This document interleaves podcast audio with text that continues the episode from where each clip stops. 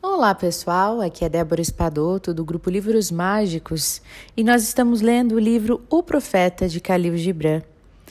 Quantos são os ensinamentos, hein? Já aprendemos muito em profundidade sobre o amor, sobre o casamento, os filhos, sobre o doar. Vamos ver o que hoje este profeta nos ensina. Boa aventura!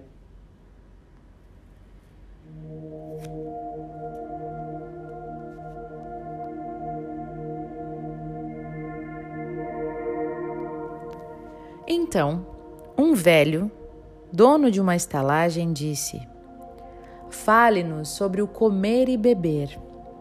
E ele disse: Bom seria se pudesseis viver da fragrância da terra, e como uma planta do ar, ser sustentados pelo ar. Mas como precisais matar para comer, e roubar do recém-nascido o leite da mãe para saciar sua sede, que isto então seja um ato de louvor. E que a vossa mesa seja um altar no qual os puros e inocentes da floresta e da planície sejam sacrificados para o que é ainda mais puro e inocente do homem. Quando matardes um animal, dizei a ele do fundo do vosso coração: Pelo mesmo poder que te abate, eu também sou abatido e eu também serei consumido. Pois a lei que te entregou nas minhas mãos vai me entregar a uma mão mais poderosa.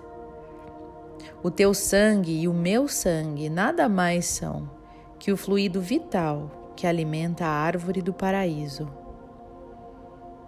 E quando amassardes uma maçã com vossos dentes, dizei a ela do fundo do vosso coração: tuas sementes viverão em meu corpo, e os brotos do teu amanhã florescerão em meu coração, e tua fragrância será meu hálito, e juntos nos alegraremos em todas as estações.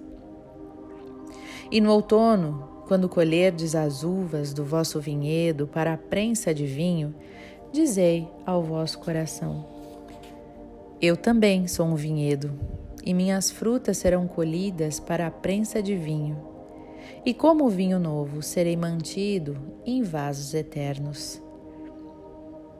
E no inverno, quando retirardes o vinho, que haja em vosso coração uma canção para cada cálice, e que haja uma canção em memória dos dias de outono e do vinhedo e da prensa de vinho.